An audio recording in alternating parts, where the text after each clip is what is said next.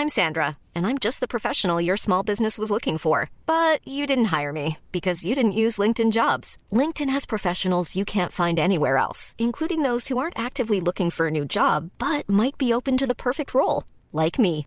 In a given month, over 70% of LinkedIn users don't visit other leading job sites. So if you're not looking on LinkedIn, you'll miss out on great candidates like Sandra. Start hiring professionals like a professional. Post your free job on linkedin.com/people today. Bonsoir à tous, ravi de vous retrouver comme chaque soir sur CNews de 22h à minuit pour Soir Info, deux heures d'infos, de débats, d'éclairage sur tout ce qui fait l'actualité. Avant de se retrouver et de vous présenter les invités, comme chaque soir à la même heure, il est 22h pile. Adrien Spiteri, le rappel de l'actualité. La majorité présidentielle se réunit ce mercredi soir à l'Elysée. Objectif définir la méthode pour introduire la réforme des retraites. La décision finale sera rendue publique d'ici la fin de la semaine, selon la première ministre Elisabeth Borne. La baisse du nombre de lits à l'hôpital se poursuit. Selon une étude, 4300 d'entre eux ont été supprimés durant l'année 2021. La pandémie de Covid-19 et le manque de personnel soignant sont les deux facteurs de cette nouvelle diminution. En Suisse, la fonte des glaciers s'accélère. En 2022, 3 km cubes de glace ont été perdus, soit 6% du volume total. Conséquence d'un hiver sec et des fortes chaleurs cet été. Selon plusieurs experts, le phénomène risque de s'accélérer dans les prochaines années. Et puis la future loi olympique contiendra des mesures sur la sécurité. À deux ans de l'événement, des algorithmes seront notamment mis en place pour mieux identifier les foules. Lors d'une audition à l'Assemblée nationale aujourd'hui, Michel Cadot, délégué interministériel aux Jeux, a fait des annonces dans ce domaine. La sécurité est l'un des enjeux majeurs de Paris 2024. Nous sommes de retour avec Valérie Lecap. Ce soir, ça papote, ça se croit au restaurant. Mais non, on est sur le plateau de Soir Info, les amis. Valérie Lecap, journaliste, présidente de HK Stratégie. Bonsoir à vous. Bonsoir Jean-Sébastien Ferjou, directeur d'Atlantico. Karim Abric est parmi nous ce soir encore. Bonsoir à vous, journaliste à la rédaction, tout comme Yohan Usaï du service politique. Bonsoir, cher Johan. Et bonsoir, Alexandre Devecchio, rédacteur en chef au Figaro. On a des sujets euh, forts, importants ce soir, à commencer par euh, la question russe. La Russie est-elle à l'origine du sabotage du gazoduc Nord Stream en mer Baltique, hors service. Vous le savez, à cause de la guerre en Ukraine, les gazoducs reliant la Russie et l'Allemagne sous la mer Baltique ont été touchés euh, tous les deux par des fuites précédées d'explosions sous-marines, alors qu'ils étaient certes non en, ils n'étaient pas en fonctionnement, mais remplis de gaz. Un acte de sabotage qui ne restera pas sans conséquence pour l'Union européenne, qui promet la réponse la plus ferme possible. Les explications de Karine Bouteloup et on essaie de dénouer le vrai du faux. Sur les images fournies par l'armée danoise, on voit de vastes bouillonnements en mer Baltique. Ils sont provoqués par l'une des trois fuites de gaz et s'étendent sur près d'un kilomètre de diamètre. La zone est interdite de navigation dans un rayon de 9 kilomètres. Alors que l'hypothèse du sabotage laisse peu de doute, l'Union européenne, par la voix de la présidente de la Commission, Ursula von der Leyen, met en garde contre toute attaque visant ces infrastructures énergétiques. Il est primordial d'enquêter sur les incidents et de faire toute la lumière sur les événements et les raisons. Toute perturbation délibérée de l'infrastructure énergétique européenne active est inacceptable et entraînera la réponse la plus ferme possible. Pour l'heure, des zones d'ombre subsistent encore sur la façon dont ont été provoquées ces explosions et sur les auteurs de ces attaques. Selon la première ministre danoise, Mette Frederiksen, les fuites devraient durer au moins une semaine. Nous examinons la situation avec une grande sévérité. Les équipes d'intervention et les autorités travaillent sans relâche pour découvrir exactement ce qui s'est passé. Mais c'est une situation grave. Le Kremlin, vers qui les regards se tournent, juge stupide et absurde d'accuser la Russie d'avoir saboté les gazoducs Nord Stream et demande une réunion du Conseil de sécurité de l'ONU. Sabotage peut-être, probablement, mais pour nuire à qui? Écoutez, avant qu'on en discute tous ensemble, l'historien Jean-François Colosimo, c'était ce matin sur euh, Europe 1. Évidemment, on, a très envie de désigner euh, Moscou euh, et la Russie pourquoi? Parce que le chantage de Poutine est total et il est d'abord énergétique. Cette guerre, c'est aussi une guerre de l'énergie. Il y a le pétrole, il y a le gaz et il y a les grandes voies, en fait, aussi pour acheminer ces énergies. Vous voyez, euh, quand il s'est emparé, il y a déjà longtemps, de la Géorgie, ben, la Géorgie, toute la question du Caucase, c'est la question des pipelines, là encore. Mhm. Donc on a affaire vraiment à une sorte de grand Griegspiel euh, planétaire. Maintenant, euh, il faut noter que les États-Unis, pour l'instant, ne confirment pas que ce sabotage serait euh, russe. Or, on sait leur capacité satellitaire d'observation, etc. À qui profite euh, ce crime? C'est bien euh, la question. Mais nous voyons que notre hiver risque d'être encore peut-être plus rude que ce que nous pensions. À qui profite le crime, Jean-Sébastien Ferjou? Chacun s'accuse. On ne sait pas bien quels seraient les intérêts des uns ou des autres dans cette affaire. Comment y voir plus clair? Effectivement, il est très difficile d'avoir une opinion tranchée. Après, il y a quand même des éléments, moi je trouve, euh, qui plaident un peu plus dans un sens que dans l'autre. Alors, beaucoup de gens ont ressorti une vidéo de Joe Biden qui annonçait vouloir détruire en quelque sorte Nord Stream, une vidéo qui date du 7 février 2022, euh, donc avant l'invasion de l'Ukraine, et qui disait en cas d'invasion de l'Ukraine. Sauf que quand vous regardez bien la totalité, il ne parle pas de destruction physique, il parle de sanctions, ce que les États-Unis ont fait parce qu'ils avaient levé les sanctions. Ça avait d'ailleurs été beaucoup reproché à Joe Biden, ils avaient levé en 2021 sur Nord Stream. Donc moi, ce que je trouve assez étrange, c'est que cette vidéo, elle soit ressurgit sur les réseaux sociaux d'extrême gauche comme d'extrême droite, mais instantanément. Je ne sais pas si vous, Julien, vous vous souveniez spontanément, avec chacun la même vidéo, coupée de la même manière, au même moment de Joe Biden, vous vous souvenez qu'il avait dit ça le 7 février 2022 euh, Eh bien là, d'un seul coup, hier, il y a des dizaines de personnes qui s'en sont souvenues en même temps. Donc moi, ce que je constate, c'est quand même que la la Russie a une tendance à mener des guerres hybrides que effectivement c'est se tirer une balle dans le pied en quelque sorte, mais il y a deux manières de l'expliquer. Ça peut être un avertissement, ça n'est pas une arme nucléaire, ça peut être de dire vous avez bien compris vos installations énergétiques, ce qu'on a été capable de faire sur Nord Stream, on peut le faire sur n'importe quel gazoduc, qu'il soit sur la Baltique ou ailleurs. La Norvège a mis toutes ces installations d'ailleurs sous surveillance. Vous avez bien compris, c'est pas à 19 degrés, c'est pas un col roulé que vous allez devoir mettre. Vous voulez continuer à envoyer des armes à l'Ukraine? Parce que ce qu'on a fait là sur Nord Stream, où il n'y avait plus de gaz, ça change pas l'approvisionnement actuel. Nous pourrions le faire sur beaucoup de vos autres installations énergétiques. Ça peut si être ce un scénario s'avère, ça fait froid dans le dos. Ça hein, peut être un. Ben oui, mais je pense que Vladimir Poutine cherche l'effet de sidération vis-à-vis de l'Occident. Et juste deuxième point, il y a une théorie géopolitique qui veut que Vladimir Poutine veuille rompre totalement avec l'Occident. Un des moyens de le faire, y compris lorsque lui-même est sous pression, c'est de rendre, enfin, tellement cher tout retour en arrière, parce que là, la Russie, euh, ça lui coûterait très cher. A priori, euh, mmh. Nord Stream ça sera, les Allemands ont dit, euh, sera irrattrapable. Mais de dire, nous rompons tout lien, il n'y aura pas de retour en arrière, c'est la rupture définitive avec les Occidentaux. Et juste dernier point, la CIA avait prévenu ces dernières semaines, la presse euh, allemande l'a dit, la CIA avait prévenu l'Allemagne en disant faites attention parce que les risques de sabotage, nous détectons des opérations de sabotage. De toute façon, euh, Valérie Lecap, tout le monde n'est pas capable d'un tel sabotage. C'est quelque chose d'extrêmement complexe. Hein. Euh, on sait que ces pipelines sont à 100, 150 mètres sous le niveau de la mer. Ce sont soit les Russes, soit les Américains. Ça paraît assez évident.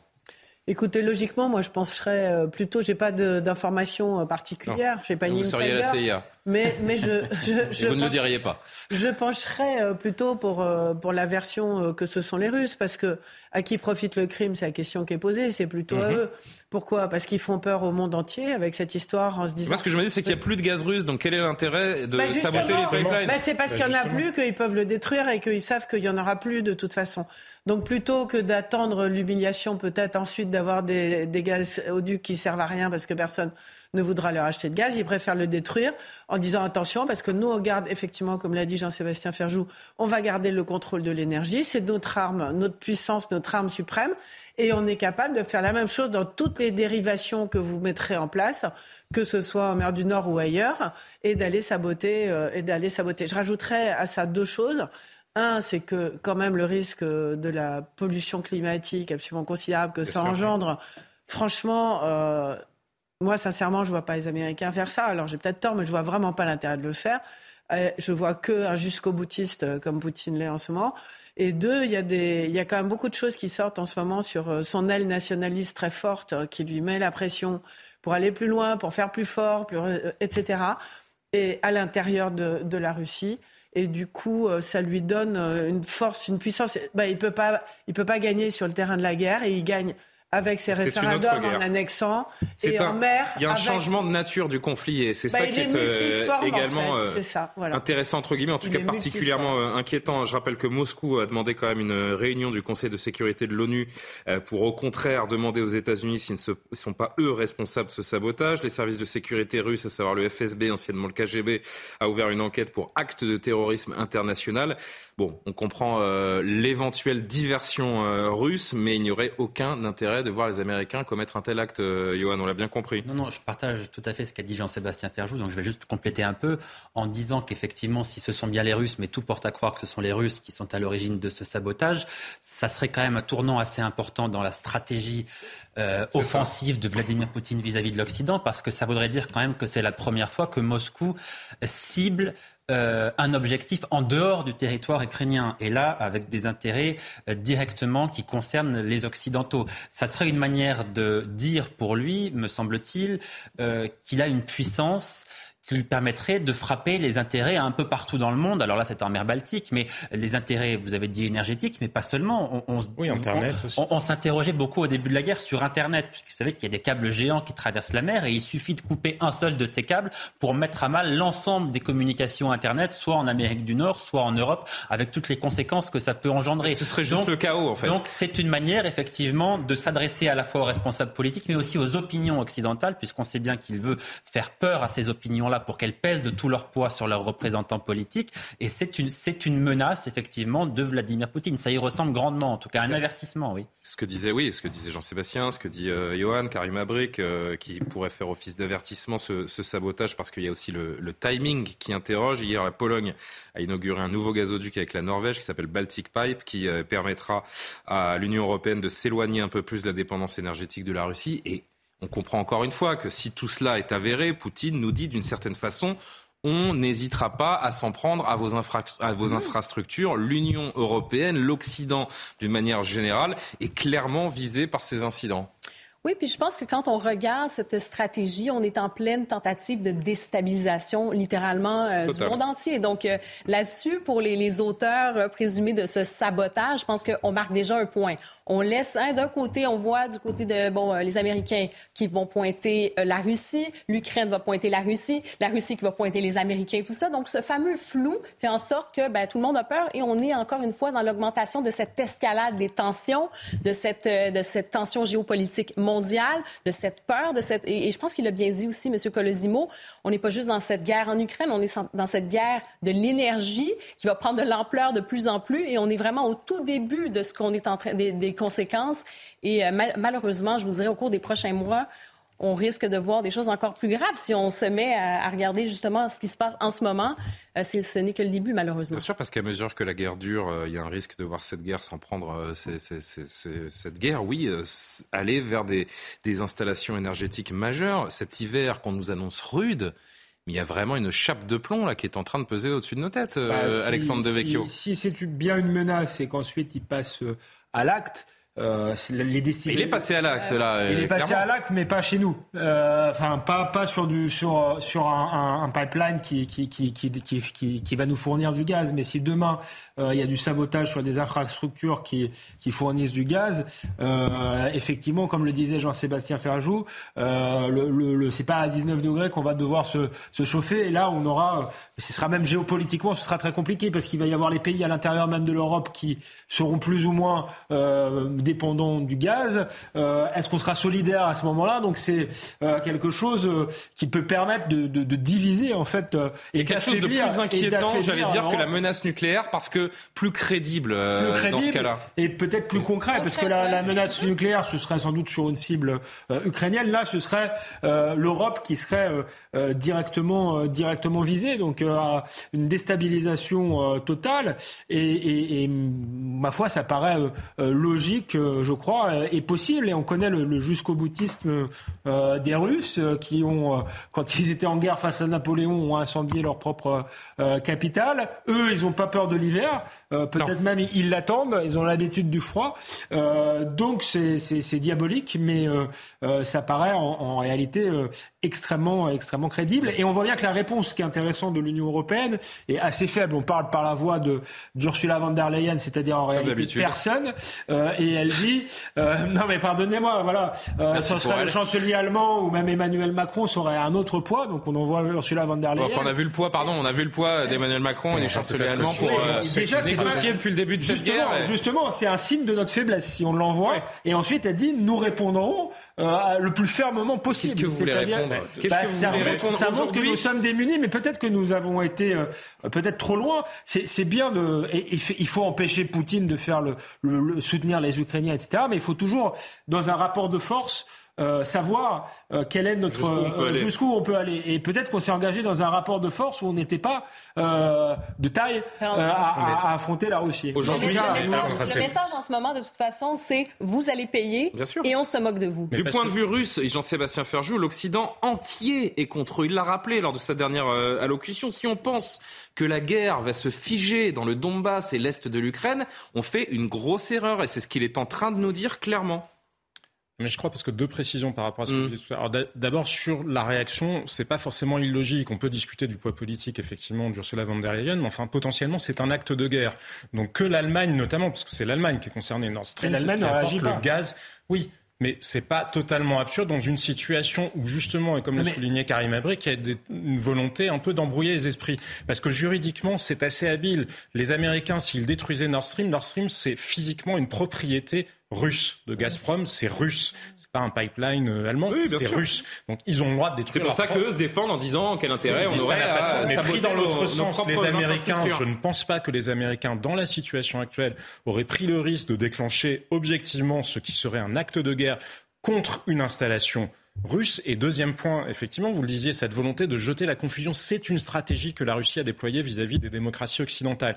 Hier soir encore, il a été annoncé qu'une grande opération de désinformation sur les réseaux sociaux, sur Meta, enfin sur Facebook et tous les sites euh, afférents, avait été déployée par les Russes avec des moyens énormes pour créer des faux sites type le Guardian, le New York Times, etc., des faux sites occidentaux menant vers de la désinformation russe. Et la stratégie justement de dire vous ne savez plus où vous en êtes, rien n'est ce que ça a l'air d'être, parce que c'est ça. Là, la réalité, c'est que précisément, ça n'est pas revendiqué.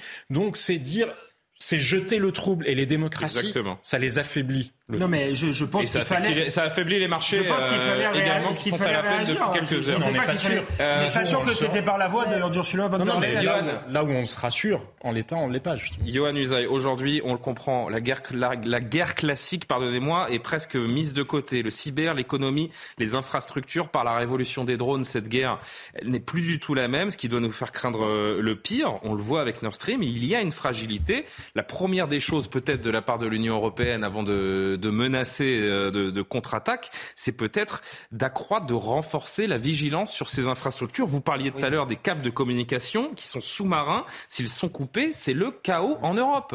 Oui, ce qui m'interroge moi, c'est quand même que ce sabotage intervient à un moment bien particulier, au moment où euh, Vladimir Poutine a euh, obtenu les référendums qu'il souhaitait. C'est-à-dire que selon lui, il a quand même récupéré les territoires qu'il voulait récupérer.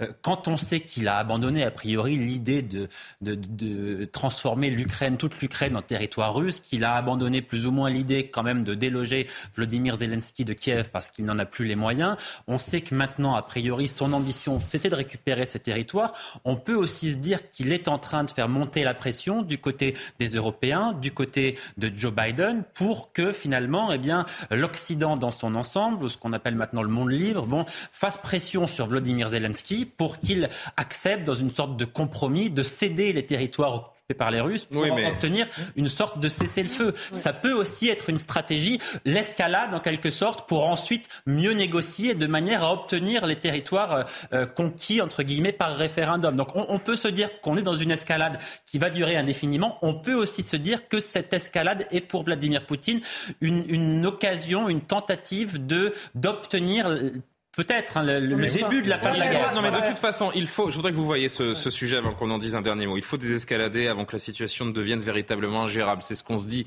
depuis là où nous sommes. Le problème, c'est que euh, Vladimir Poutine ne semble pas prêt de calmer le jeu, avec des centaines de milliers de réservistes, vous le savez, appelés sur le front pour les prochaines semaines. Beaucoup tentent de fuir. On l'a vu aussi ces derniers jours avec ces images de manifestations et ces vols qui sont pris d'assaut, mais ils sont encore plus nombreux à répondre à la convocation. Regardez ce sujet de Michael Dos Santos une bénédiction avant de partir au front. Sur ces images fournies par le ministère de la Défense russe, les nouvelles recrues mobilisées sur ordre du Kremlin reçoivent la protection d'un prêtre orthodoxe. Convoqués dans ce centre de mobilisation de Moscou, ces hommes font partie des 300 000 citoyens appelés à garnir les rangs de l'armée russe. Je m'attendais à ce que ma convocation arrive. J'ai un passé militaire, j'ai moins de 35 ans, c'est logique. Qui irait si ce n'était pas nous Je n'allais pas m'enfuir, j'irai au front. Si tout le monde s'enfuit, qui ira alors avant de partir sur le champ de bataille en Ukraine, ces nouvelles recrues vont rejoindre des camps d'entraînement. Ils vont y recevoir une formation accélérée pour se familiariser à nouveau au maniement des armes. C'est une guerre de communication dans laquelle la Russie veut montrer que ses hommes sont préparés au combat. Depuis l'annonce de Vladimir Poutine, plusieurs manifestations ont éclaté dans tout le pays contre cette mobilisation générale. De nombreux Russes ont essayé d'échapper à cet enrôlement en quittant le territoire. La semaine dernière, 66 000 Russes ont rejoint l'Union européenne, parmi eux un grand nombre de réservistes. Et là, on est de nouveau, Valérie Lecap, dans la guerre de l'information entre les images des déserteurs qu'on voit passer euh, en boucle et celles euh, plus euh, proches de, l'état de la communication étatique, de ceux qui rejoignent les, troupes pour se battre. Ce que je trouve intéressant, c'est qu'il y a une semaine sur ce plateau, on était là en train d'annoncer la défaite annoncée de Vladimir Poutine. Enfin, on était surtout en train de penser de, parler de menaces nucléaires de la semaine menaces dernière. Nucléaires, oui, mais de menaces nucléaires parce qu'en fait, ils venaient de perdre 6000 km, que les Ukrainiens avaient avancé, etc. Et là, on voit bien qu'en quelques jours, il a monté une espèce de contre-attaque générale, en fait, avec cette histoire de référendum qui là aussi durcit les choses parce que vous avez dit référendum à la Poutine hein, ça s'est joué entre 85 et 98% selon les les quatre oblasts euh, qui étaient euh, soumis à ce référendum. et donc où il récupère les territoires qu'il voulait récupérer et où et Zelensky et Biden dit on ne les laissera pas faire. On ne les laissera pas. Et vous savez que l'ordre d'engagement euh, russe c'est que si on attaque dans des territoires décrétés russes, ils ont le droit d'utiliser C'est l'intérêt de ce référendum. Donc il a quand même sacrément repris la main, mine de rien, en quelques jours, entre ça, entre le gazoduc dont on est en train de parler, ces réservistes qui sont en train de mettre en scène. On a l'impression d'ailleurs que tous ceux qui sont partis... J'ai l'impression qu'il a un coup d'avance euh, à chaque fois. Tous ceux qui sont partis, c'est le cadet de ses soucis. Il n'a même pas demandé à ce qu'on les expatrie, il n'en veut plus. Vous êtes des sales Russes, vous partez, on veut plus de vous. On reste entre, entre vrais Russes, euh, nationalistes combatif et courageux, et vous, vous êtes des pleutres. Donc ce que je veux dire, c'est qu'il a repris la main d'une façon qu'on n'aurait pas, qu'on n'aurait pas imaginé. Euh, sur plusieurs fronts à la fois. Exactement. Et la désescalade, je ne sais pas si elle est pour demain en vrai. Bah non, elle n'est pas pour demain parce que Poutine, en effet, je reprends vos mots, il joue sur tous les fronts, le terrain, la guerre alimentaire, la question nucléaire, la question énergétique, on vient de le voir, c'est un jeu d'échecs, mais qui va durer encore et encore. C'est une certitude. bien sûr. Mais et ce conflit est en train de changer la face du monde. Je ne qualifierais pas ça de à chaque fois il a un coup d'avance, mais plutôt de fuite en avant parce qu'il n'a pas repris la main militairement.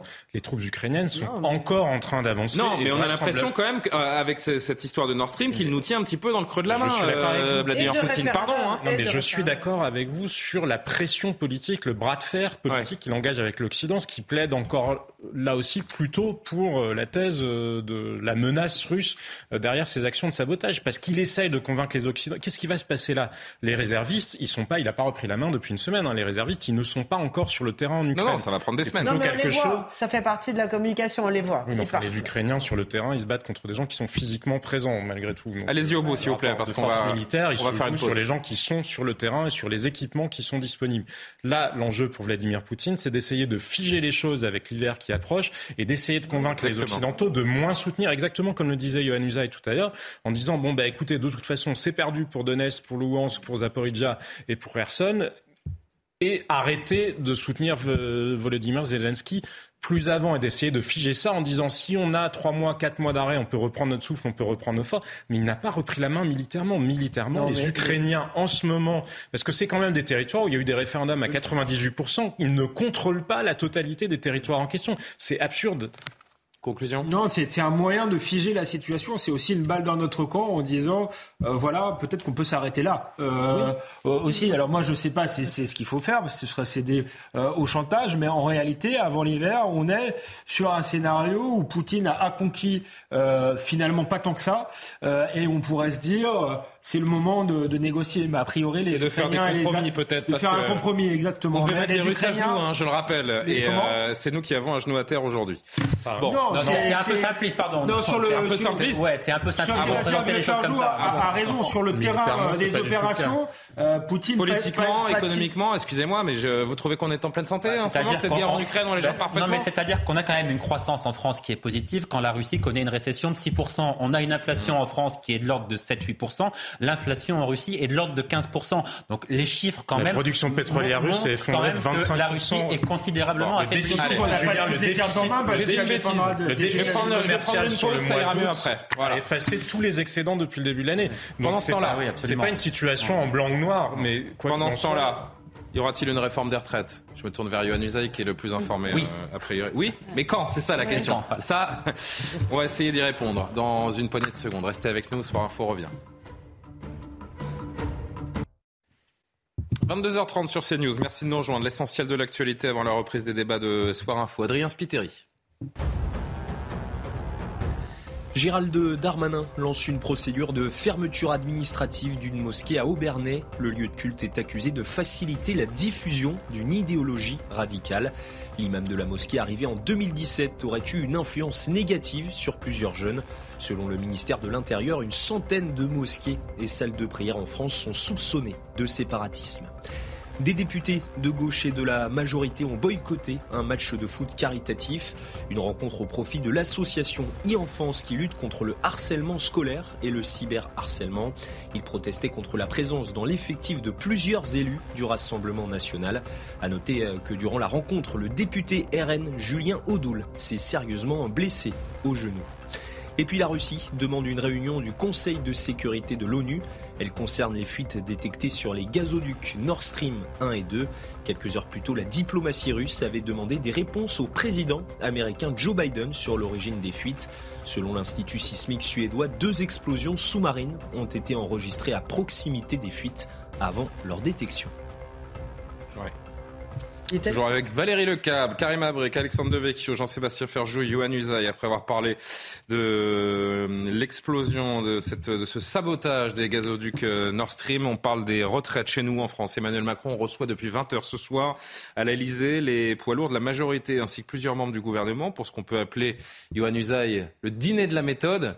Je, rends à César, hein, parce que c'est lui qui a trouvé cette formule. Le dîner de la méthode, au, mesure, au menu des discussions, la réforme des retraites. C'est en ce moment qu'est décidé quand et comment se fera cette réforme. Johan, quelles sont les options qui sont sur la table ce soir à l'Elysée d'abord, tous autour de la table sont d'accord pour dire qu'il faut une retraite. Donc, ça n'est pas une réforme des retraites. Ça n'est pas là-dessus que porte le débat. Le débat est de savoir quand et comment. Alors, quand euh, Emmanuel Macron, lui, souhaiterait le faire le plus vite possible, c'est-à-dire maintenant, via ce dont on a beaucoup parlé, un amendement au projet de loi de finances de la sécurité sociale. Ça a l'avantage. C'est là que ça bloque, hein. Ça a l'avantage d'aller vite, de limiter les débats. Euh, un, il est très opposé, c'est notamment François Bayrou. La deuxième option, c'est de faire ça en janvier via un projet de loi rectificatif du budget de financement de la sécurité sociale. Ça laisserait un petit peu plus de temps pour dialoguer, pour concerter jusqu'au mois de janvier. Donc, ça permettrait de trouver en quelque sorte un compromis. La troisième option, c'est de faire cela via un, un projet de loi dédié où on ne parlerait que des retraites au printemps prochain. L'inconvénient, c'est que ça laisse beaucoup de temps, beaucoup de temps aux oppositions, notamment aux syndicats pour s'organiser, pour contrer tout cela, etc. Donc c'est une prise de risque pour le gouvernement. Quelle est l'option qui sera choisie ce soir? Vraisemblablement, soit la première, soit la deuxième. Le projet de loi dédié au printemps prochain, ça semble honnêtement très peu probable. Il faut y aller pour euh, la majorité. La question, c'est quand? Écoutez ce que disait Olivier Véran ce matin au micro de Laurence Ferrari, le porte-parole du gouvernement désormais. quelle que soit la forme, le fond restera le même. Euh, qu'on fasse la réforme dans un mois, qu'on la fasse dans trois mois euh, ou qu'on la fasse dans six mois, un, vous connaissez notre volonté, elle a été rappelée par le président de la République pendant la campagne présidentielle, il n'a pas caché les choses. Application été 2023, on augmente l'âge. Pourquoi? Parce que notre système est déséquilibré. C'est pas une paille, hein, 17 milliards de déficit avant la fin de la décennie. Ça veut dire que vous avez trois options. Ou vous augmentez les impôts, ou vous augmentez la dette, vous augmentez la durée de cotisation. Nous, on veut augmenter la durée de cotisation, et nos opposants, ils ont le droit, mais nos opposants politiques, qui veulent ou augmenter les impôts ou augmenter la dette, ils ne changeront pas d'avis ni dans un mois ni dans trois mois. Depuis combien d'années on concerte sur les, sur les retraites, Valérie Lecap? C'est reculer pour mieux reculer, cette affaire encore? Non, je ne pense pas qu'ils vont reculer. En tout cas, je souhaite qu'ils ne reculent pas, mais je ne pense pas. Johan Ozan l'a très bien dit. On parle Quel est le meilleur timing, timing pardon Pour moi, c'est le plus rapidement possible. C'est soit là tout de suite, soit en janvier ou plus tard, parce que ça ne sert à rien de tergiverser. Au risque de se fâcher avec une partie de la majorité, avec François Bayrou? Mais Julien, de toute façon, ils seront fâchés. Donc c'est ça le problème, en fait. C'est qu'il y a une telle opposition systématique depuis tellement longtemps et des syndicats et euh, d'une partie euh, des parties prenantes et, des gens que de toutes les façons, comme Emmanuel Macron a dit dans son programme d'élection qu'il allait la faire, il faut qu'il la fasse, sinon il se déconsidérerait complètement. Donc simplement, moi, ce qui m'amuse, c'est qu'ils ont tous, je ne sais pas si vous avez vu, tous les membres du gouvernement, ils disent la même chose. Ils disent, c'est pas grave quand bah, ils disent que le, chef leur dit de dire surtout. C'est que ça, bah oui, ça s'appelle des éléments de mon langage dans notre métier. Voilà, ils sortent tous la même chose. Mais moi, ce qui m'intéresse là, c'est de voir où ils vont mettre le curseur, parce que on dit ça va être la même réforme, mais c'est pas sûr. Parce que souvenez-vous, pendant la campagne, Emmanuel Macron, il a dit 65 ans, l'âge légal. 64, il s'est fait tacler grave. Le lendemain, il a reculé, il a dit 64 ans. Là, on s'est dit, il a perdu un an, 24 heures. On ne sait pas trop euh, quelle est euh, la structure euh, forte de cette histoire. Ça va finir à 60 ans et le RN va voter depuis, pour. Non, et depuis aujourd'hui, on parlerait, et depuis aujourd'hui, on parlerait que de 63 ans.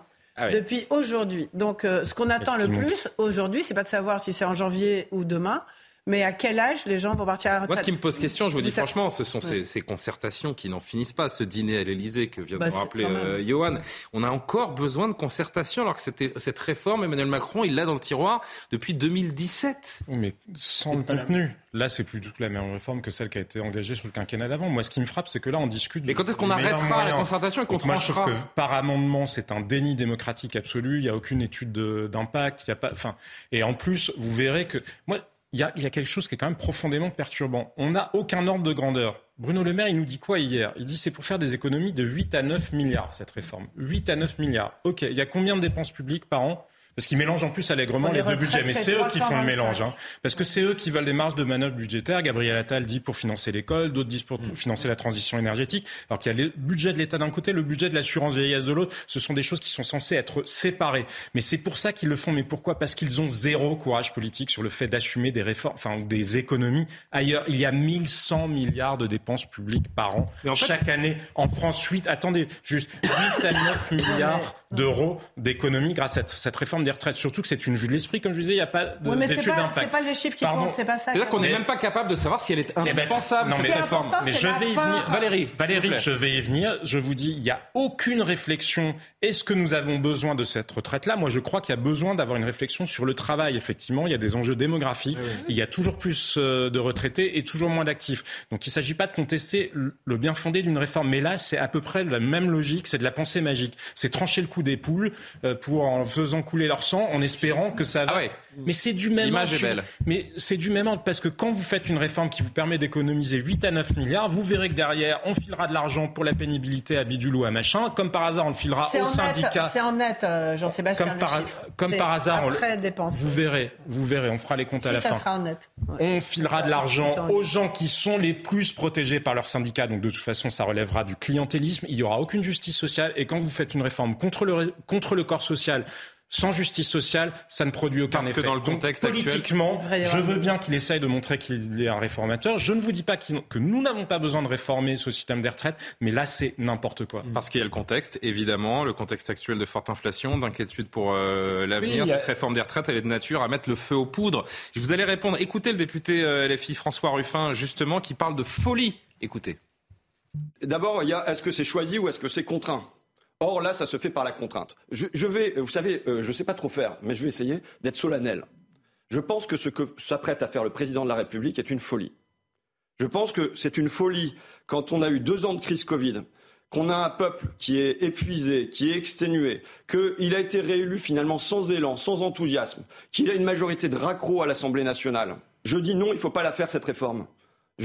D'abord, elle n'a aucune utilité, ça je reviendrai, mais sur le fond, bah, quand il y a soit, s'il reste 70 à 80 des gens qui sont opposés à cette réforme, je dis franchement, le, notre euh, objectif, c'est pas euh, l'équilibre du déficit des retraites à l'horizon 2070. C'est mmh. l'unité du pays aujourd'hui. Vous avez Alexandre Devecchio, le gouvernement va regarder de près hein, la mobilisation de demain. Il y a plusieurs syndicats qui ont lancé un appel à la grève pour protester contre la vie chère. Des manifestations prévues un petit peu partout en France. Il y a un test qui se joue demain pour Emmanuel Macron? Je ne sais pas s'il se, il se joue euh, demain, parce qu'on est dans un contexte où ça peut aller très vite, où on peut être, tomber très vite en récession. On parlait tout à l'heure de ce qui se passait euh, avec la Russie. Imaginez euh, qu'on n'ait pas de gaz euh, pendant l'hiver, on sera dans un scénario euh, de science-fiction et c'est possible dans quelques mois. donc c'est pour ça que le, le, contexte est vraiment mauvais. Mais moi, je, au-delà du contexte, je rejoins Jean-Sébastien Ferjou. Je ne comprends pas forcément le sens de cette, de cette réforme et je crois que les Français ne le comprennent pas et n'en veulent pas parce qu'elle n'est sans doute pas juste. Parce qu'on a déjà. Mais elle est indispensable. Je vais vous dire. ce que nous sommes tous tous qu'elle est indispensable. Je vais vous dire, je vais vous dire, je vais par A plus B que les actifs et les, sortants. Alors je vais vous dire. C'est 13 Alors Alexandre, laissez parler Alexandre. Laissez parler Alexandre et Karim Si je peux vous répondre, pourquoi les gens n'acceptent pas euh, euh, ce type de retraite? Monsieur Sarkozy euh, et Monsieur Fillon ont fait une réforme des retraites sur leur quinquennat. En même temps, ils ont fait le RSA.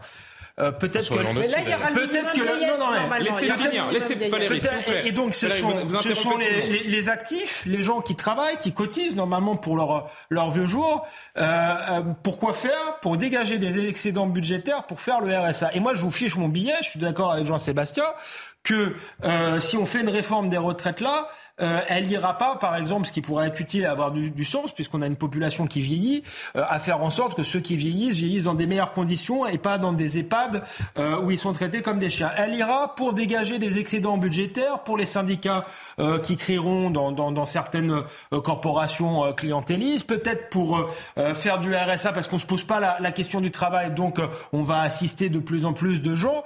Donc avant de faire cette réforme des retraites, je pense qu'il faut qu'il y ait de la justice. Il faut d'abord qu'on arrête avec la fraude sociale parce qu'on finance il y a un record de centenaires euh, en, en Algérie. Je savais pas qu'en Algérie le système de santé était si si grand qu'il y avait un record de centenaires parce qu'on paye des en, gros des retraites euh, à des fantômes. Alors c'est pas ça qui fait le, le, déficit de retraite, mais vous voyez bien que les choses ne fonctionnent pas. Pardon, j'ai pas compris. Je, on, paye, on paye des retraites en Algérie? Ah Oui, on paye des, euh, des, des, gens qui, des, Français qui se sont réinstallés en Algérie, qui se sont installés en Algérie et qui ont aujourd'hui 150 ans. Donc on imagine, il y a un nombre record de personnes. Ah, ça, attendez, c'est le petit bout de. La... Excusez-moi, mais alors j'ai j'ai précisé. J'ai pas sûr que c'est pas ça qui euh, met à mal le système. J'ai précisé que c'était pas ça qui, met, qui mettait à mal le système. Mais ça, plus ça, plus ça, et je vous disais la question du RSA et des gens qui ne travaillent pas, cette réforme, elle n'est acceptable qu'à partir du moment où on lutte sérieusement contre la fraude sociale, où on lutte sérieusement euh, contre, le, contre le chômage. Parce qu'encore une fois, s'il y, a, y a moins de chômage. Pour le coup, le chômage, c'est le cas. Si le chômage. Oui,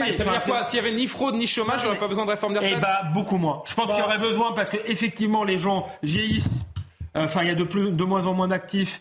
Euh, les gens euh, vivent de plus en plus longtemps et donc le vieillissement, c'est compliqué. ça va coûter de l'argent. Mais si tout le monde travaille si, et tout le monde cotise, la question des retraites ne se pose pas du tout de la même manière. Donc, encore une fois, au lieu de soigner la maladie, qui est le problème du travail en France euh, et de l'assistanat, on traite les symptômes. Et qui va payer? Ben, Ceux qui travaillent et ceux qui cotisent et qui aimeraient bien jouir du, du seul droit qu'ils ont, celui à la retraite. Karim Abri. Oh Mais c'est vrai que je pense qu'il y a un angle mort. C'est toute la réflexion sur le travail, les conditions de travail aussi, l'allongement du temps de travail, dans quelles conditions ça pourrait se faire. Et cette réflexion, je comprends aussi les Français de dire euh, non, ça, ça, ça me tente pas. Et puis, euh, à quel âge je vais prendre ma retraite? C'est ce qui intéresse les Français. À quel âge je vais prendre ma retraite et dans quelles circonstances? Combien je vais avoir euh, avec ma pension? C'est une réflexion qui se fait partout. Au Canada, en ce moment, c'est 65 ans. Juste pour vous dire, on est à 65 ans. Vous pouvez la prendre un peu à 60 ans, mais vous allez être extrêmement pénalisé euh, sur les montants que vous allez recevoir. C'est pas le même principe. Il n'y a pas de cotisation. Euh, c'est sur des, ben, fonds de pension. Non, non, non, non. Il y a beaucoup de gens qui n'ont pas de fonds de pension euh, dans des entreprises. C'est vraiment, ils vont toucher le minimum. Mais tout ça pour dire qu'en ce moment, disons que c'est à peu près, c'est 65 ans. Et euh, les politiciens disent, ben, on veut mettre ça maintenant à 67 ans. Donc, si on oublie, si on, on laisse de côté et on fait en sorte qu'on ne regarde pas les angles morts de ces réformes-là, on va toujours pousser. ça sera plus 64, 65, 67. Nous, on est rendu, on, on, se dit 67. Et quand je parle de la réflexion sur le travail aussi, j'ai l'impression qu'on a une vision un peu passée, une vision même d'un autre siècle de euh, la continuité dans la vie. Hein. Vous, comment, vous allez à l'école, vous travaillez pendant un certain temps et ensuite, toute la retraite. Est-ce qu'il y, a un moyen aussi peut-être de repenser tout ça? Peut-être qu'au bout de dix ans, euh, vous pouvez peut-être, je ne sais pas, moi, est-ce qu'il y a une possibilité d'avoir... J'ai pas parlé de droit à la paresse. La modulation du volume d'activité pendant une carrière. Pas le droit à la paresse, le droit peut-être. Je faisais référence à des propos de Sandra il y a quelques semaines. évidemment, mais, mais quand même, donc parce que c'est devenu un sujet quand même de oui, bien sûr, mais vous avez... Mais au-delà du droit à la paresse et tout ça, euh, le droit de faire peut-être autre chose. et si vous décidez de continuer à travailler après 65 ans, ben peut-être que c'est possible aussi de le faire, je sais pas, sur trois jours, de ne pas être pénalisé. Donc il y a toute cette réflexion-là, et ça c'est le grand angle mort aujourd'hui dans notre société euh, moderne. Ajoutons qu'on licencie à 50 ans, donc il faudra arrêter peut-être de licencier à 50 ans. Exactement. À si on veut que Johan et Valérie. Johan Usaï qui voulait euh, apporter une précision aussi. Non, d'abord pour dire, on dit les Français ne veulent pas de cette réforme, les Français sont contre, etc. Une majorité des Français considèrent aujourd'hui qu'une réforme des retraites est indispensable. Ça, tous les sondages le montrent. Une majorité de Français est favorable à réformer le système des retraites. Donc Emmanuel Macron, il ira, j'en suis convaincu, au bout de cette réforme. Il n'a pas du tout l'intention de reculer. D'abord parce qu'il considère, et il a raison de le considérer comme ça, qu'il a été élu pour ça. Son électorat attend cette réforme, attend qu'il continue à réformer durant les cinq ou les quatre prochaines, quatre et demi années prochaines de, de, son, de son mandat. Donc il va réformer parce qu'il sait que s'il ne le fait pas, il sait que s'il recule là, en fait, son quinquennat est terminé quatre ans et demi avant la, avant la fin officielle de son mandat. En fait, donc, il, il, va la, il va la faire. ce que je voudrais non, mais non. Alors, je voudrais, un trip narcissique. Valérie. Il a été, il a été élu pour ça. Je vous demande de vous arrêter. Mais parce qu'il a été élu pour ça. De vous mettre en retraite. Non, mais il, y a, beaucoup de choses. Je vous envoie en retraite si vous continuez. Non, je vais essayer d'être très rapide. Il y a eu beaucoup de choses inexactes qui ont été dites. Il faut quand même rappeler les choses. On est le pays d'Europe où l'âge le, l'âge de départ à la retraite est le plus jeune. Il n'y a pas un pays, vous avez parlé de 65 ans, 67 ans, c'est pareil partout. Il n'y a que chez nous que c'est comme ça. On passe notre temps à dire qu'on est ceux qui avons le plus de vacances, le plus de RTT, le plus de etc. etc. Donc déjà, on a un temps de travail quand on travaille qui est limité par rapport à nos concurrents, parce que les autres pays sont des concurrents en fait. et on est ceux, je termine, et on est ceux qui travaillons le moins longtemps dans notre vie. Le résultat de ça, c'est que la plus profonde injustice qui existe en France aujourd'hui, c'est que les retraités sont plus riches que les actifs. La, la, part de l'argent, ils touchent plus Il y a des retraités qui vous écoutent là. Je veux dire, pour la réforme Valérie, Valérie, il y a des retraités qui sont en train de vous écouter a priori là, qui sont en train de bondir sur leur siège. Parce qu'il y, a des gens. Oui, il faut être courageux de temps en temps quand même et dire que les gens qui ont plus de 62 ans dans ce pays gagnent plus d'argent que ceux qui travaillent et qui ont moins de 62 ans. Il faut remettre les choses quand même à leur place. Et donc cette réforme on n'en a pas assez parlé pour le, sur le fond parce qu'on est sur des bêtises de savoir si c'est dans un mois ou dans deux mois ou dans trois mois. Mais le principal intérêt, c'est de redonner du pouvoir. Non, mais je parle du gouvernement. Je plaisante, allez-y. Et le principal intérêt, c'est de redonner du pouvoir d'achat à la population active. Et le pouvoir d'achat, je suis désolée. Non, mais à force on de baisse payer... pas les cotisations. Non, mais laissez-moi finir. À force, pour les, gens qui travaillent ont le droit de gagner plus que les gens qui ne travaillent pas. Mais justement, Valérie. C'est profondément. Ok, on a compris, Valérie. Pas la seule fois. Et encore, S'il vous plaît, je vous demande vraiment cet effort de ne pas parler les uns sur les autres. Je termine parce que le nombre de gens qui travailleront sera plus important par rapport au nombre de gens qui ne travailleront pas et que maintenant que les gens vivent jusqu'à 110 ans, y compris en France, c'est compris, la pensée on a des gens, on a des gens qu'on est obligé de payer pendant 30 ans, 27 ans ou 30 ans de retraite parce qu'à 110 ans ils sont encore là et que euh, la population active ne peut plus porter le fardeau. S'il vous plaît, Jean-Sébastien et Alexandre. Non, mais vous êtes dans une réflexion. La plupart de vos arguments sont justes. Simplement, c'est une pensée comptable, mais la vie, c'est en dynamique. Non, c'est pas comptable, c'est sociétal comme pensée. Non, mais c'est la vie des gens. Je vous assure, une fois que je l'aurai expliqué, vous aurez le droit de pas être d'accord, mais probablement vous comprendrez mieux que juste en ayant la première partie de la phrase qui s'arrête avant la virgule. Donc, comme je vous disais, vous êtes dans une pensée comptable. C'est vrai, mais ce n'est pas une pensée en dynamique. Une pensée en dynamique, c'est justement les ordres de grandeur, parce qu'il y a deux angles morts. Il y a celui qu'évoquait Karima, c'est-à-dire que oui, il y a un problème de rapport au travail. Il y a un problème de liberté d'ailleurs dans le choix de sa carrière. Il se trouve que les gens, et Alexandre le disait aussi, en général, les carrières, elles s'arrêtent tôt en France. Valérie. Eh ben, le rapport, c'est que vous ne faites jamais une réforme contre le corps social. Donc les carrières s'arrêtent tôt en France? Il y a une angoisse chez les gens qu'on considère euh, comme senior et il y a une angoisse sur le sens du travail. Il faut traiter ça. Quand vous le faites passer par amendement, vous passez à côté de tous ces sujets-là. Et le deuxième grand angle mort, c'est qu'il y a quand même un autre critère qui est celui du volume de travail. Il n'y a pas que la durée de travail de chacun. Il y a combien y a-t-il d'emplois et de gens qui travaillent dans le pays. Mais c'est là où je vous disais qu'il y a une question d'ordre de grandeur. Quand vous voyez la politique économique qu'on est en train de mener à l'heure actuelle, d'une part, je vous le disais, zéro économie. Il n'y a pas une ligne d'économie publique dans le projet de loi de finances présenté par le gouvernement. Mais il y a bien pire que ça. Qu'est-ce qu'est-ce qu'on fait à l'heure actuelle On fait des plans de relance, c'est-à-dire on veut soutenir la demande, et puis la BCE, qu'est-ce qu'elle fait en même temps? Elle monte les taux, ça veut dire qu'elle veut baisser la demande, c'est-à-dire vous appuyez sur le frein, sur l'accélérateur en même temps, et vous dites que tout va aller bien. Mais on va vers la récession. Peu importe, la logique, c'est exactement celle que je viens de décrire. Et comme on ne se bat pas sur le contexte macroéconomique européen, comme on n'a jamais voulu considérer que la politique budgétaire doit être menée ensemble que la politique monétaire, ben, ce que vous comprenez pas, c'est intéressant. C'est mais c'est ce que vous ne comprenez pas, problème, justement. Ce que vous ne comprenez pas. Rapport avec le sujet. Eh ben, je vais vous dire, le rapport avec le sujet, c'est qu'un point de récession, un point de croissance en plus, ça coûte pas 4 à 5 milliards ou 8 milliards d'économies, ça coûte 90 milliards. Et donc, restez, face, à votre restez face à votre micro. Battez-vous. Mais l'un n'empêche pas. Battez-vous pour gagner les 90 milliards. On va mettre un plexi. On va mettre un plexi entre entre Jean-Sébastien et Ferjou, c'est que l'objectif numéro un des hommes politiques devrait être de chercher de la croissance et de l'emploi. Parce que quand vous augmentez le volume du travail, effectivement, la question des retraites ne se pose pas de la même manière. Il y a un autre angle mort dont personne ne parle. Alors c'est sûr que la solution va pas venir euh, tout de suite, mais c'est la démographie. Euh, plus on a de, de, de là encore pour c'est l'une des raisons principales de, cette réforme. Et, bah oui, mais est-ce que vous voyez une politique volontariste pour que les gens fassent des enfants? Il n'y a, pas ça. Euh, sur le gouvernement ne, ne, Oui, mais il y a, d'autres pays qui le font. Alors on va dire c'est des affreux. Faire des primes à la naissance. Bah oui, exactement. Pour il y a des crèches que les femmes puissent travailler tout des enfants. En même temps, donc c'est une réflexion sociétale. Non, non, vraiment, j'ai pensé aux téléspectateurs. on est là pour les gens qui nous écoutent, s'il vous plaît. Donc soyez audibles. Valérie disait euh, les gens qui sont à la retraite aujourd'hui gagnent plus que les actifs. C'est vrai pour aujourd'hui, mais je pense pas que ce sera vrai euh, pour ma génération justement qui va travailler plus longtemps euh, et qui peut-être n'aura pas de, de, de, retraite. Elle parle de la situation des boomers épargnés. Bah, qui, qui sont, à la retraite mais sont favorables à la réforme des retraites. Moi, ça me fait rire. D'ailleurs, c'est les principaux électeurs d'Emmanuel Macron. Ils, ils, sont favorables à la réforme des retraites, mais eux, ils en ont joui pendant des années. Donc c'est quand même paradoxal. Des gens qui ont joui pendant des années euh, de la retraite ne veulent pas la même chose pour leurs enfants et leurs petits-enfants. Mais s'il n'y a pas de réforme, c'est sûr que vous n'aurez pas de retraite. Hein. Valérie, je vais vous envoyer la retraite. Je vous le dis. Hein. Ça va être, euh, je vais vous envoyer la retraite. C'est pas grave. Continuer. Euh, Johan, un dernier mot, euh, et on reprend notre sérieux. Est-ce qu'on peut dire d'une certaine façon qu'on entre dans, dans l'heure de vérité du macronisme?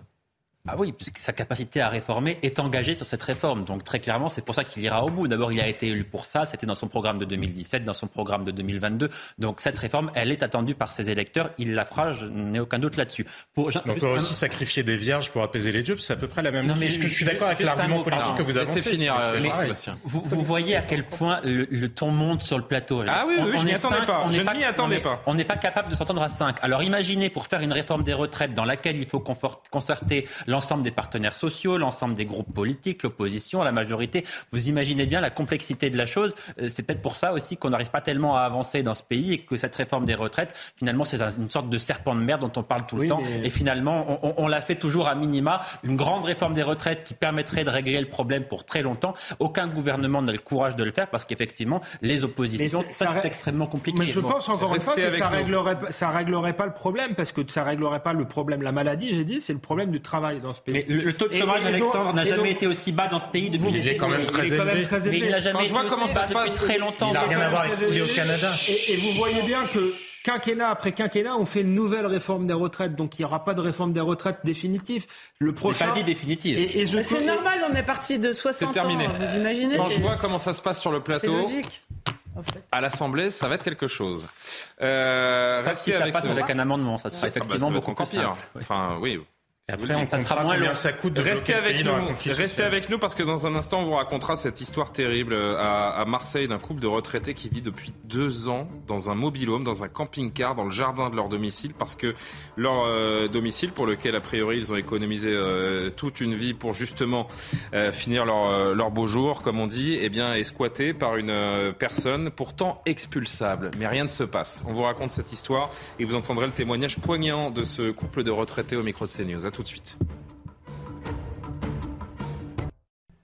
Vous pouvez continuer, hein c'est pas parce qu'on est en direct qu'il faut s'arrêter. Parler encore des, retraites. J'aurais aimé, j'aimerais que les publicités soient filmées parce que le débat sur les retraites, il a été encore plus chaud pendant la pub Mais nous nous sommes pas battus. Euh, que à l'antenne. Non, vous, vous, vous, ne vous êtes pas battus. Eh bien, euh, c'est tant mieux. Il est 23h sur CNews. On poursuit les, les, débats. On va parler, je vous le disais, de cette histoire terrible à Marseille, ce couple de retraités qui vient un enfer parce que sa maison est squattée depuis deux ans. Mais d'abord, l'actualité. Adrien Spiteri. La majorité présidentielle s'est réunie ce mercredi soir à l'Elysée. Objectif définir la méthode pour introduire la réforme des retraites. La décision finale sera rendue publique d'ici la fin de la semaine, selon la première ministre Elisabeth Borne.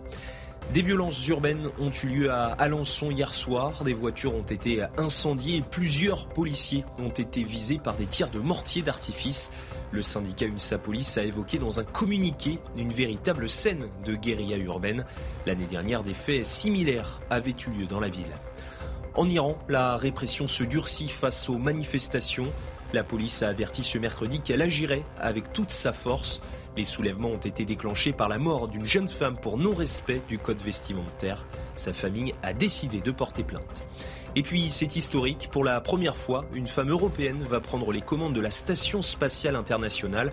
Elle s'appelle Samantha Cristoforetti, elle est italienne. Âgée de 44 ans, cette ancienne pilote de chasse a déjà passé 199 jours en orbite. C'était lors de son premier séjour sur l'ISS. Ils sont insupportables. Ils ne s'arrêtent pas. on voulait qu'on fasse jusqu'à minuit sur la traite, vous dites, hein, parce que si c'est, moi c'est pas un problème.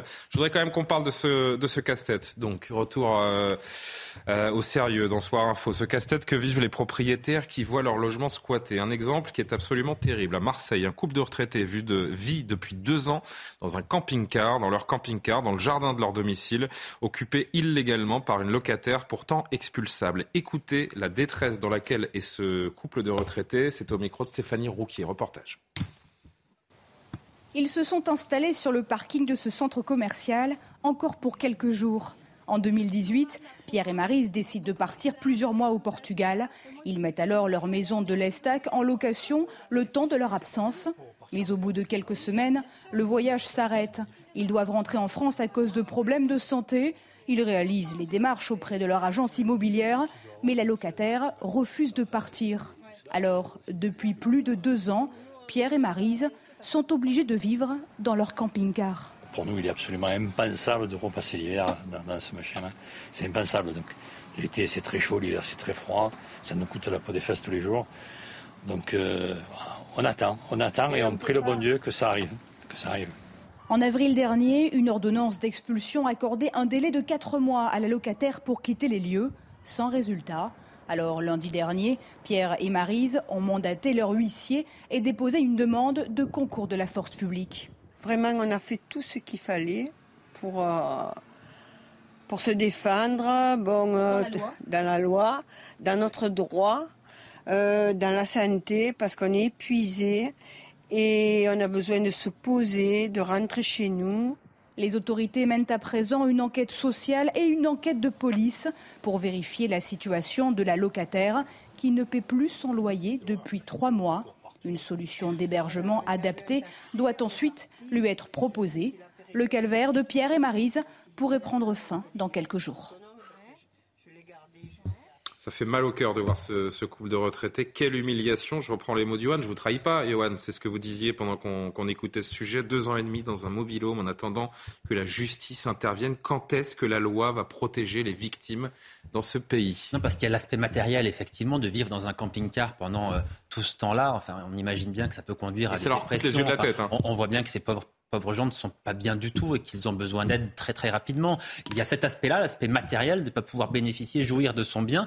Et il y a l'aspect effectivement humiliation parce que vous savez qu'une personne habite dans votre appartement, qu'elle passe une belle vie, qu'elle est tout à fait contente. Euh, vous êtes un peu humilié. Cette, cette personne les nargue même quelque part. C'est terrible de vivre cette situation-là. Et on se rend compte en fait que dans un État, comme le nôtre, c'est-à-dire quand même très évolué, un état de droit euh, parfaitement, euh, enfin, parfaitement en tout cas structuré, euh, eh bien, il y a quand même des gens qui subissent ce genre d'injustice. C'est-à-dire que la loi française, cet état de droit, laisse ce genre d'injustice persister dans notre état, parce qu'on on, voit bien que ce genre de cas, ce cas-là n'est pas nouveau. On en parle souvent des, des, des, squatteurs qui occupent également des maisons, des appartements pendant Et là, on entre en trêve hivernale hein, prochainement. Donc ça veut dire que de, je crois que de novembre à mars, euh, c'est open bar pour cette dame qui. Il y a des euh, cas extrêmement médiatiques régulièrement, et malgré cela, malgré tout cela, le législateur ne se saisit pas pour changer la loi. Parce que quelle est la plus grande injustice que d'avoir un appartement ou une maison, ne pas pouvoir en bénéficier et que cet appartement bénéficie à quelqu'un d'autre Le pire, c'est que cette dame, elle est expulsable. La loi s'est prononcée. C'est quasiment une remise en cause. Elle n'est pas appliquée. Il n'y a pas d'application. C'est quasiment une remise en cause du droit de propriété. Bien sûr. et que la loi laisse faire ça, que le législateur, depuis tout ce temps, ne se saisisse pas de ce problème, ça semble complètement aberrant. Mais il s'en est saisi. La loi a été. Mais pas suffisamment, pardon. Enfin, non, mais là, on n'exécute pas la loi. Oui, mais l'exécution de la loi, c'est pas le législateur. L'exécution de la loi, en l'occurrence, ce sont les préfectures qui n'ont pas toujours bien compris effectivement ce qui a été changé dans la loi. Alors on peut décider d'aller encore plus loin, mais assez largement là, c'est un problème d'exécution. Ce sont les préfets qui ne font pas exécuter Comment voulez-vous que ces gens croient en l'État? Je suis par ailleurs d'accord avec ce que disait Johan. C'est absolument humiliant comme situation et peut-être encore pire que l'aspect matériel. Il y a ce sentiment d'être un moins que rien dans son propre pays, de savoir qu'on a le droit pour soi, qu'on vit dans un État de droit, dans une démocratie et que la personne d'à côté est ah, protégée en quelque sorte. Là où on vous ignore, c'est effectivement absolument insupportable. Mais encore une fois, là, principalement, il s'agit de l'exécution. On devrait, moi je reviens toujours à mon problème de responsabilité en politique, pardon, mais les, les responsables politiques, le préfet du département en question ou le responsable de l'exécution, ils devraient être mis face à ces responsabilités. Alors on n'est pas obligé de traiter les gens d'ordure comme Clémentine Autain, mais parfois on peut mettre en cause le bilan d'un certain nombre de préfets. Et le dernier ressort pour ces gens-là, ce qui est aussi malheureux, c'est que le dernier ressort, c'est de parler aux caméras, d'exposer leur misère, parce que c'est une misère, c'est une humiliation, et ils n'ont plus que ce recours de parler aux caméras pour tenter de mobiliser autour d'eux. Écoutez juste, Karima, vous reprenez derrière. Je voudrais juste que vous écoutiez ce dernier extrait parce que, encore une fois, ça, ça, serre le cœur de voir ces, ces gens-là. Écoutez encore cet extrait de ce couple de, de, retraités qui raconte sa situation et son, et son désarroi le plus total. Au bout de deux ans et demi, là, on arrive au bout du rouleau, on n'en peut plus, donc. Euh,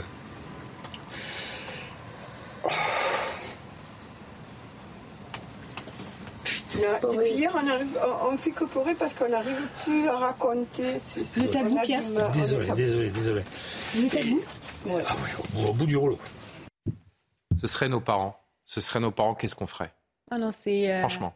C'est tellement choquant et c'est un retournement vraiment des situations. Hein, parce que Inversion on part Du, prétexte hein, que, comme quoi, effectivement, on veut protéger des gens, euh, on veut protéger des gens vulnérables pour pas les expulser de leur logement. Et là, c'est complètement l'inverse. Hein. On va aller profiter des largesses du système pour imposer ce genre de situation-là. Et euh, c'est assez incroyable aussi. Ça me fait penser à ce, vous savez, il y a cette idée comme quoi, si vous êtes propriétaire, hein, vous êtes un petit propriétaire, bien là, forcément, vous êtes riche. Vous êtes un puissant, vous êtes un oppresseur. Ces gens, ils ont certainement payé toute leur vie ben, pour avoir ce, bien et, en, profiter, en profiter pour leurs derniers jours. Alors que dans les cas qui défraient comme ça la chronique chaque semaine, qu'on voit de, régulièrement, ben, ceux, ceux qui se disent opprimés joue aux oppresseurs. C'est plutôt l'inverse, en fait, qu'on remarque, en fait, qu'on voit, tout simplement.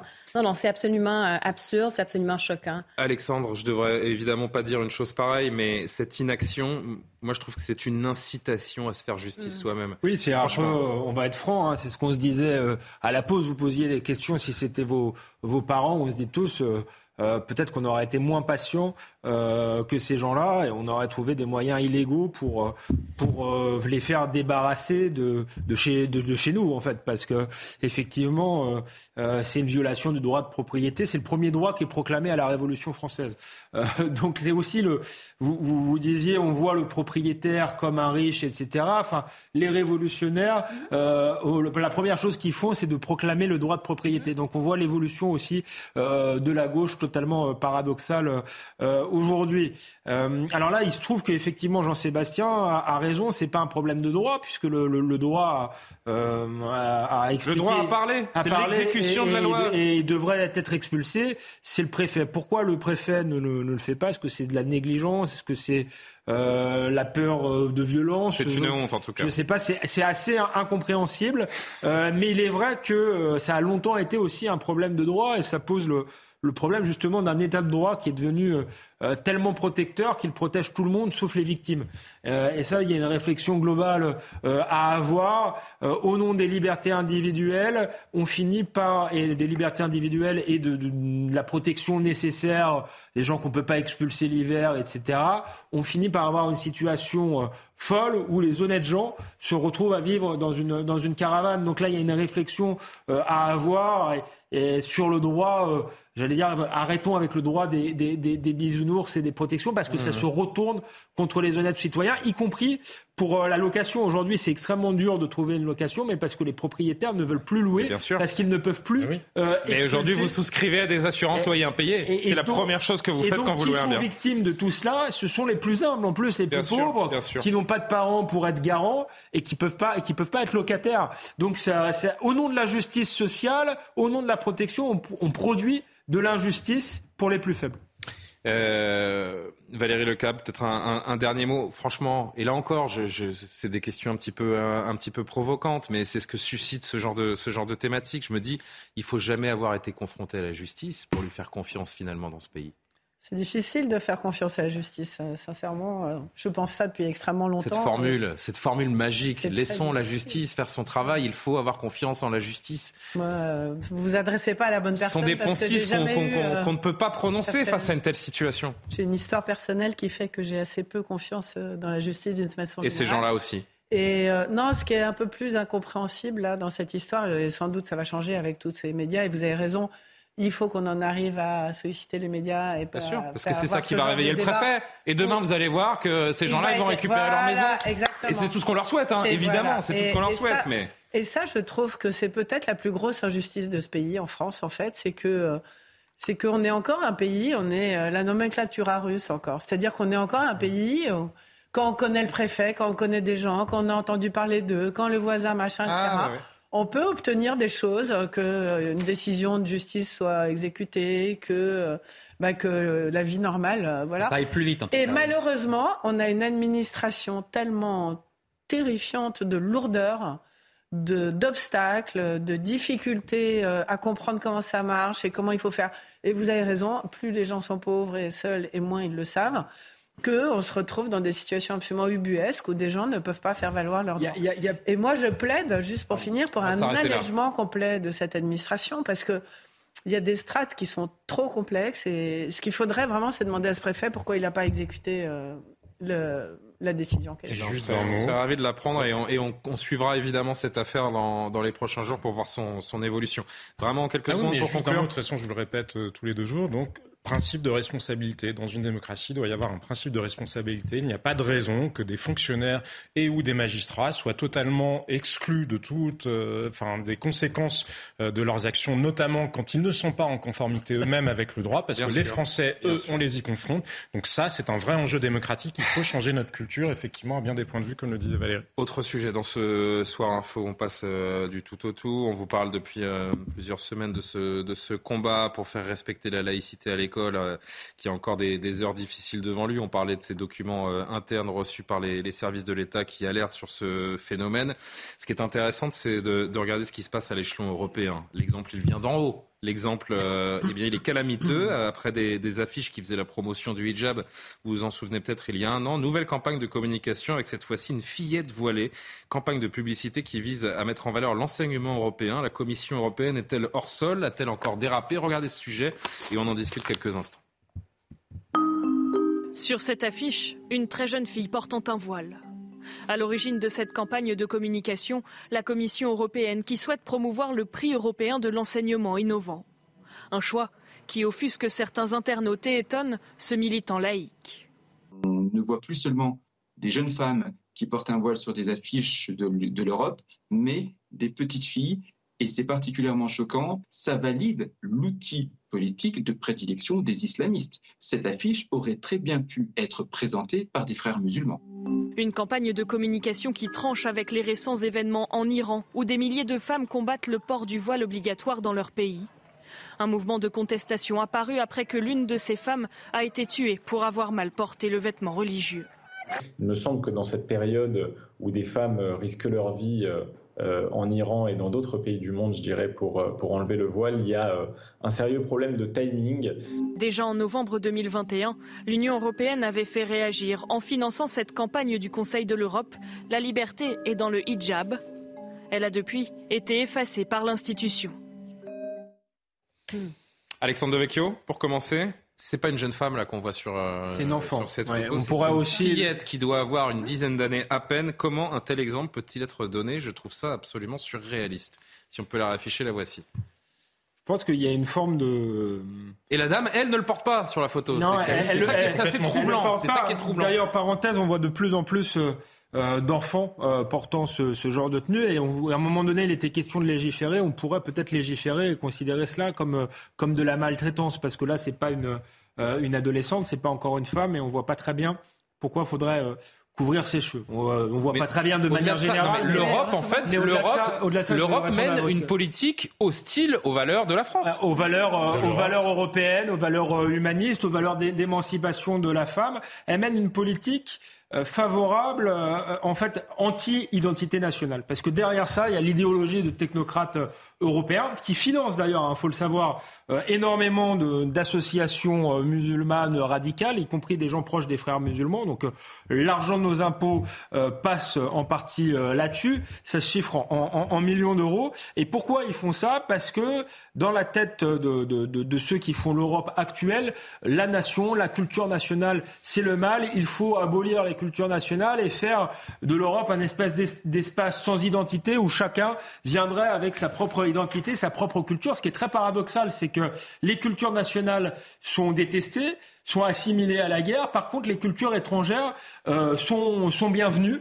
Euh, donc il y a une forme de, de masochisme euh, là-dedans. Euh, et que les cultures étrangères soient bienvenues, ça peut se discuter. Moi, je pense qu'elles sont bienvenues à condition quand même qu'elles s'adaptent euh, aux cultures nationales. Mais Parce que vous avez raison d'utiliser ce mot. C'est pas une offensive religieuse, c'est une offensive culturelle. Et, et, donc, je disais, elles sont bienvenues dans une certaine mesure à condition qu'elles s'adaptent. Mais là, en plus, c'est une offensive euh, culturelle, idéologique de gens qui, veulent, de, qui nous sont hostiles, puisque le, le, voile, on le voit en Iran, et l'étendard de régimes euh, totalitaires, quasiment, qui nous haïssent et qui pensent que l'Occident euh, Alors qu'en Iran, on se bat pour l'enlever. Euh, et, et, et, donc, en fait, sous prétexte de vivre ensemble, d'une utopie multiculturelle, on est tout simplement en train de détruire l'Europe. Alors chacun va dire un petit mot, il nous reste 5-6 minutes avant de faire une dernière pause. Comment affirmer, Johan Usaï, nos, nos principes, nos valeurs quand une institution à laquelle nos élites font allégeance tient une telle ligne. Non, mais ça, pardon, mais c'est une offensive islamiste. Ça, c'est le fruit euh, direct d'un lobbying d'associations islamistes qui, sous couvert de lutte contre le racisme ou euh, lutte contre les discriminations, eh bien fait du lobbying auprès d'un certain nombre d'instances de l'Union européenne. Euh, Alexandre l'a dit, ce sont des associations qui souvent sont proches des frères musulmans, qui sont financées par les frères musulmans, par des subventions de l'Union européenne aussi. Et ça, ça a été très bien documenté. Il y a eu des enquêtes qui ont été faites là-dessus. Ces associations qui, sous couvert de lutte contre les discriminations, eh bien, tentent euh, de forcer un petit peu les choses, de nous tester, de voir jusqu'où nous sommes prêts à aller, si nous allons accepter, si nous allons reculer. Et il faut constater quand même que c'est souvent la France qui est en première ligne dans ce genre de combat, parce qu'on en parle aujourd'hui, mais ça ne fait débat quasiment que chez nous. Parce que peut-être... Parce que la laïcité est un peu une exception L'application d'une stricte laïcité chez nous nous rend plus prompt à réagir et à, et à, détecter et à détecter ce qui est une forme d'entrisme islamiste. Mais la laïcité, ne nous protège plus, en fait, c'est ça la vérité. Non, mais quelque part, moi j'allais dire que peut-être la France est l'un des derniers remparts euh, au, sein de ces institutions, ou en tout cas d'une partie d'entre elles, vis-à-vis de cette tentative d'entrisme islamiste. Oui, bah oui c'est un, oui, un, pied de nez littéralement donc à cette fameuse laïcité. Et ce que j'observe aussi, c'est qu'on le voit beaucoup dans les publicités. On l'a vu maintenant. Je l'ai vu au Canada en 2018. C'était une publicité du gouvernement du Canada pour la Journée internationale du droit des femmes où c'était une publicité donc avec euh, le hijab pour dire bon ben l'égalité et tout ça. Donc on faisait vraiment la promotion, euh, même le gouvernement. Maintenant on l'a vu avec l'Union européenne, mais la ligne qui a été franchie, c'est qu'on instrumentalise maintenant les enfants. On est rendu à ce stade donc de cette idéologie euh, multiculturaliste qu'on veut enfoncer dans la gorge. fillette, c'est particulièrement surprenant, Valérie Lecab. Moi, je mets beaucoup d'espoir dans ce qui est en train de se passer en Iran en ce moment, parce que je trouve que cette amorce de révolution euh, iranienne avec les femmes qui enlèvent leur voile, qui manifestent et des vous hommes. les entendez les féministes françaises Alors ce qui se passe en Iran? justement, vous êtes en Elles sont plutôt de... sur la ligne de la Commission Alors, européenne, non, de mais il n'y l'Union a, pas européenne. que- il y a pas que les féministes, c'est-à-dire que je pense, moi, que ce qui est en train de se passer en Iran va enfin, peut-être, faire prendre conscience à, à nous, à l'Europe, à l'Occident, à tout ça, à quel point le voile est un instrument politique, en fait. Mais si, parce que c'est la démonstration que. J'aurais tendance à dire que vous êtes une douce rêveuse. non, bah, il euh, faut rêver un peu. Oui, oui, non, mais très bien. hein. Mais on en est qu'au début, si jamais l'Iran arrive à se libérer, en fait. Les femmes Euh, iraniennes. Oh, les femmes iraniennes, mais les hommes ont l'air de les soutenir. Oui. hein. C'est ça qui est vachement Et intéressant. on a une image d'ailleurs, puisqu'on en, puisqu'on en parle. Je voudrais juste que vous voyez, je vous laisse poursuivre Ouais, évidemment non, Valérie. Regardez le soutien des membres de l'équipe de foot nationale iranienne Oui, en fait. match amical euh, beau, ces dernières heures. Ils n'ont pas voulu, vous voyez, ils sont tous de noirs vêtus, ils n'ont pas voulu arborer les couleurs de leur pays en soutien à ces jeunes femmes. En effet, les hommes s'en mêlent. Euh, c'est important de voir ce genre de geste Ce que aussi. je trouve, si vous voulez, c'est pour terminer, c'est qu'il y a un contraste très fort entre une sorte de naïveté européenne qui croit effectivement qu'afficher ce voile sur des publicités, c'est euh, défendre la liberté des femmes. Moi, évidemment, je pense le contraire, que c'est pas défendre la liberté des femmes. Je pense que c'est très difficile dans des quartiers où il y a beaucoup de femmes pour une femme qui veut pas le porter, euh, de ne pas le porter. Donc, c'est très compliqué. Et ces femmes iraniennes qui sont en train de dire que leur liberté passe par la fin du voile. Quelle drôle de leçon a- quand même, hein, de Mais voir ces deux choc- actualités s'entrechoquer. Exactement. de- Exactement. Il y a un choc qui est très fort, je trouve, et très symbolique, et qui peut-être va nous aider, nous, à nous rendre compte enfin de ce qui est en train de se passer chez nous, en fait. Euh, je voudrais juste citer le général Bertrand Cavalier qui nous, regarde, Jean-Sébastien, avant de vous donner la parole, qui donne son regard sur cette actualité. La Commission européenne promeut des théories du genre tout en, abandonnant les droits fondamentaux des femmes, notamment en Afrique. Le paradoxe est total. Il y a, fondamentalement une anticulture européenne au sein des institutions européennes. Qu'en dites-vous? Oui, je crois que effectivement, il y a pire que ça. Il y a ça, et puis il y a l'intimidation. Parce que je voyais Giorgia Meloni, enfin, qui a dit pendant sa campagne, elle citait Jean-Paul II. Jean-Paul II disant l'Europe est un continent euh, chrétien de civilisation judéo-chrétienne. Elle disait, mais s'il le disait aujourd'hui, il serait considéré comme un ennemi de la démocratie par les institutions euro- européennes et probablement on essaierait presque de le sanctionner pour tenir ces propos-là. Alors il ne s'agit pas de dire que l'Europe ne serait que ça, qu'elle aurait vocation à, de toute éternité à ne rester que ça et à ne pas s'ouvrir. Effectivement, s'il y a d'autres cultures qui veulent s'installer dans la mesure où elles respectent les valeurs européennes, c'est parfaitement envisageable. Mais quand on regarde l'évolution dans le temps, nous avons trop cédé, et la droite notamment, parce que que la gauche euh, joue son rôle dans l'idée qu'elle se fait du progressiste, c'est son problème, mais la droite a tellement cédé aux intimidations idéologiques en voulant prouver que non, elle n'était pas raciste, que évidemment elle n'était pas contre l'islam, mais c'est pas le sujet, il ne s'agit pas d'être contre l'islam, il s'agit de parler d'islamisme d'une idéologie qui, comme vous le disiez, est à vocation totalitaire, parce que quand on contrôle le corps des femmes, ça s'adresse aussi aux hommes, hein, parce que c'est censé porter sur le désir, le désir masculin, ce qui en dit long d'ailleurs sur une certaine perversité que l'Union européenne adopte à son insu, parce qu'une fillette voilée, c'est dire que l'Union européenne considère donc qu'une fillette pourrait inspirer le désir en Europe. À qui l'inspire-t-elle euh, ce désir? Il faudrait, ça serait intéressant de poser la question à ceux qui ont conçu la campagne. Mais il faut renoncer. Et pour le coup, oui, le, le grand paradoxe français, je vais vous dire, je suis d'accord avec ce que disait Johan. Notre culture sur la laïcité nous mène peut-être à détecter plus les choses, mais qui n'a pas voulu dans le préambule de la Constitution européenne qu'il soit fait référence à la civilisation judéo-chrétienne Valéry Giscard d'Estaing et Jacques Chirac. Bon, on marque une dernière pause sur, ce, sur ces paroles de Jean-Sébastien Ferjou. On, on reste sur ce côté, euh, sur cet aspect euh, de l'actualité et cette, euh, cette guerre des générations finalement entre les, les féministes, ce, ce- ce conflit euh, idéologique entre ce qui peut se passer en Iran et ce qu'on voit ici en, en Europe, particulièrement en France. Quand Elisabeth Badinter et Sandrine Rousseau se clashent par médias interposés, vous allez voir ce que ça donne dans une poignée de secondes. À tout de suite.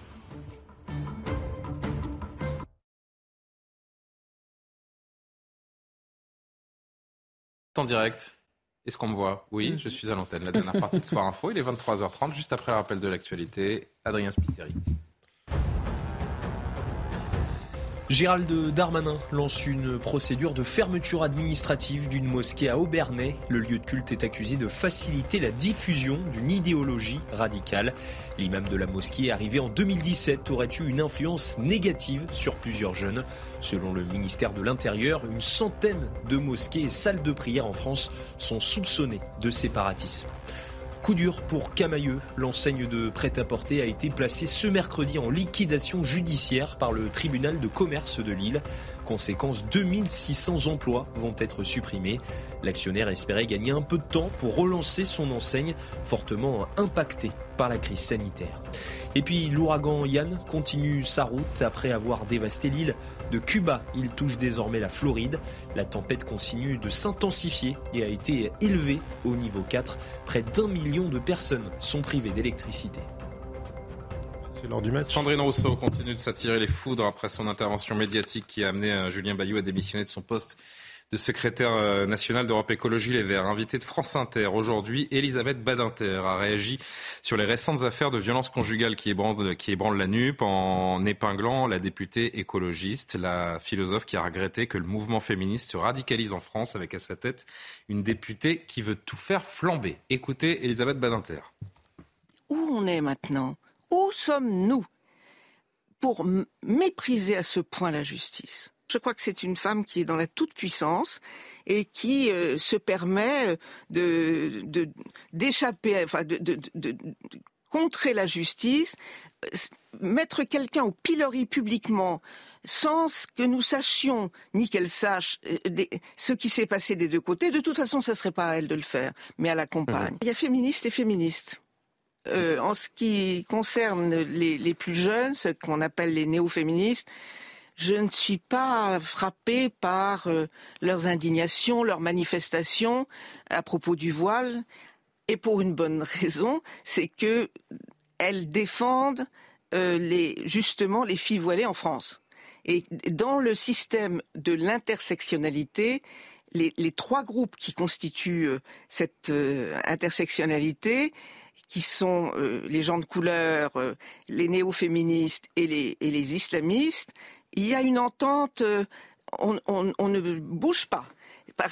Vous avez peut-être remarqué que euh, les islamistes ne disent jamais un mot contre euh, les, militantes LGBT, jamais.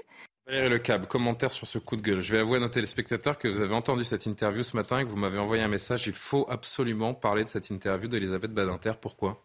Bon alors, les téléspectateurs vont dire que c'est une histoire de génération, comme vous avez dit tout à l'heure, et que Elisabeth Binter est, pas toute jeune. Il faut l'avouer, que Sandrine Rousseau l'est beaucoup plus. Mais je trouve, que l'extrait, je trouve que l'extrait que vous avez passé dit énormément de choses. Elle parle. Moi, il y, y, a une chose qui manque, c'est que je suis extrêmement choquée que les néo-féministes ne soient pas en train de manifester dans la rue pour euh, la révolution iranienne. On en a parlé euh, juste avant la pause le premier combat des féministes aujourd'hui pour quelqu'un qui se dit Je crois que les députés LFI ont fait une photo de, groupe avec une pancarte soutien aux Iraniens. Ça serait d'aller, ça serait d'aller aider ces femmes de toutes les manières possibles et en essayant d'agiter euh, l'opinion internationale. Et elle explique pourquoi ils le font pas, parce que effectivement, souvent maintenant aujourd'hui, le néo-féminisme est assimilé au, à l'islamisme ou euh, à, ce, type de sujet. Euh, où effectivement on défend le voile, euh, etc. Donc la dérive, pour moi, de ce qui s'est passé et d'avoir aujourd'hui une Sandrine Rousseau qui réussit à interpeller. Euh, on va voir d'ailleurs sa réponse. J'ai oublié de la montrer. Pardonnez-moi. La réponse de Sandrine Rousseau quelques minutes après cette première prise de parole de, de Elisabeth Inter. Flamber le patriarcat, Madame, et avec enthousiasme de surcroît lui répond-elle. Oui, mais c'est franchement sa réponse n'est pas à la hauteur. Je suis absolument vraiment désolée parce que ce qu'a dit aussi euh, Elisabeth Badinter et j'adhère, hein, c'est euh, c'est pas à peine de faire la guerre entre les hommes et les femmes éternellement. Elle a dit beaucoup de choses. Elle a aussi dit, euh, elle a aussi dit, on ne peut pas se remplacer à la justice. Alors le garde des sceaux l'a dit hier aussi. Et, et Il tout, réaffirmé et tout ça est vrai. Enfin, je veux dire tout ça. Elle a aussi dit, dans la vie et dans la justice, il y a quelque chose qui s'appelle la prescription. Alors, et, ah bah ça, c'était très important deuxième également. Extrait, ah bah, deuxième extrait. la philosophe qui a notamment été interrogée sur les comités contre les violences sexistes et sexuelles dans les partis, mais aussi donc sur cette notion de prescription. Mmh, Là encore, ça a fait beaucoup réagir. Écoutez, Karim Abrik, vous réagirez également pourquoi on porterait pas plainte euh, avant la prescription? Enfin, je veux dire, et ah, mais vous pouvez pas Parce parler. Parce que parfois les femmes se taisent, c'est tout. Parfois, les femmes se taisent, parfois, bah, il faut aussi prendre ses responsabilités. Hein. Je comprends très bien que pendant un certain temps, même des années, ça soit impossible à évoquer. Mais quand même, dix ans, euh, mmh c'est pas si mal. Le crime contre l'humanité, il n'y a pas de est imprescriptible. c'est le seul. Imprescriptible. Et donc vous dites les violences sexuelles ou les viols ne doivent faut pas. quand même euh, être un tout petit peu normal, logique, enfin bon sang. Les, violences faites aux femmes sont euh, punies, mais enfin, c'est des, crimes contre l'humanité? Hmm. Pas exagéré quand même. C'est même indécent, à mon avis. Et là encore la réponse de Sandrine Rousseau. Les gens de couleur, les femmes euh, violées doivent prendre leurs responsabilités et déposer une plainte avant la prescription. Elisabeth Badinter, c'est un combo de positions réactionnaires ce matin. Elisabeth Badinter, réactionnaire? Non, j'irai pas là. En fait, il y a deux éléments pour moi. C'est juste du bon sens, en fait. Non, non, ben, attention, il y, a, il y, a, deux éléments pour moi. La première partie, je pense que sur la question de, du féminisme, néo-féminisme, euh, j'en suis. Je pense qu'il y a des combats, j'essaie de voir le point de contact entre euh, ces deux chapelles féministes et je vois que de plus en plus c'est difficile. Et qui en pâtit, ce sont les femmes, au final. Ce sont les femmes. Par ailleurs, sur la question de la prescription, pardonnez-moi, mais c'est pas une, c'est pas quelque chose là qu'on peut, qui est à jamais, qu'on ne peut pas revoir. Ça a été fait dans d'autres pays, la question de la prescription, euh, notamment au Canada, et euh, on a appris des choses sur les questions des violences sexuelles que ça peut prendre des années. Mm. Et oui, ça peut prendre 20 ans si vous avez été abusé quand vous avez été enfant, si vous avez été abusé quand vous avez 20 été. ans, vous avez très peu de chances de le prouver. Ben, vous avez peut-être peut-être peu de chance, mais il y a eu des cas où ça s'est avéré. Alors pardonnez-moi, pour moi ça c'est pas quelque chose de sacré. La question de la prescription, ça peut changer. Par ailleurs, sur la question du féminisme, néo-féminisme effectivement, il y a des clashs. C'est un choc de euh, génération. C'est un choc de génération de vision où on est plus, par exemple, du côté néo-féministe, à se questionner sur le privilège blanc, l'homme blanc hétérosexuel, euh, hein, tout ça, masculinité toxique, mmh. et les féministes, disons, plus euh, classiques, universalistes, et on ne trouve pas le point de contact. On vous a montré la réaction de Sandrine Rousseau, mais vous avez beaucoup de cette mouvance néo-féministe qui a, qui a réagi, qui a taclé très sévèrement euh, Elisabeth Badinter aujourd'hui. Je pense à Caroline Dehaas, à Rocaille Diallo pour ne citer qu'elle, Mathilde Panot qui a tweeté euh, également. J'ai l'impression que ces néo-féministes, elles enragent également parce que c'est une femme qui s'est exprimée. et puis parce que c'est une autorité. Elisabeth Badinter, c'est pas n'importe qui, c'est une grande figure du Il n'y a plus aucun respect pour euh, cette forme d'autorité, a priori. Le hein. féminisme français, et elle l'a fait je trouve, avec beaucoup de courage, beaucoup de dignité et, sans s'énerver. Et c'était très fort, du coup. Sur la, sur la prescription. Oui, mais sur la responsabilité, elle juste, la responsabilité. juste sur la prescription. Et malheureusement, on va arriver au bout de l'émission. Hein. Non, mais en un mot, sur la Ça, ça peut être choquant. Non, mais sur la prescription, le problème, c'est que quand vous jugez des choses 20 ou 30 ans plus tard, vous jugez avec une société qui a complètement changé et avec des, règles qui ne sont euh, absolument plus les mêmes. Il y a des actes graves qui sont graves il y a 20 ans, qui sont encore graves aujourd'hui. Ils ont passé les choses humaines sur Canal+, euh, je peux le citer, donc avant-hier soir, qui est un magnifique film et qui montre la difficulté des situations et comment il faut raconter les choses. Les choses sont pas blanches terminé, ou noires malheureusement. Dans la vie. Bah, parfois, c'est les. J'allais vous appeler Elisabeth. Parfois, c'est rien fait de mal. Parfois, c'est les blancs ou noirs. Merci. Ce qui est drôle, c'est le déplacement du curseur politique. Parce que je rappelle qu'Elisabeth Badinter est une intellectuelle de gauche, un monument à gauche. Et aujourd'hui, quand grande vous êtes d'accord avec Elisabeth Badinter, vous êtes classé réactionnaire. Cherchez l'erreur. Exactement. Bon, on aurait pu en parler euh, plus longuement. Malheureusement, on va vous, on rend l'antenne un petit peu plus tôt. Enfin, malheureusement ou heureusement, parce que vous allez pouvoir euh, revivre, euh, notamment dans un instant, l'interview euh, d'Olivier Véran face à Laurence Ferrari ce matin. Viendra l'édition de la nuit présentée comme chaque soir par Barbara Durand. Je vais remercier Loubna Daoudi et Inès Latrèche qui ont préparé cette émission. Un coucou à Jacques Sanchez, également toujours aussi efficace à la programmation. Et je le remercie. Et, à Françoise, évidemment, qu'on n'oublie pas. Merci de le rappeler, euh, Jean-Sébastien, ça fera plaisir. Et à moi bah, Bon, non, bah, vous savez, je ne suis là que pour vous servir, chers amis. Merci de nous suivre, passez une très bonne nuit. À demain sur euh, CNews pour Soir Info.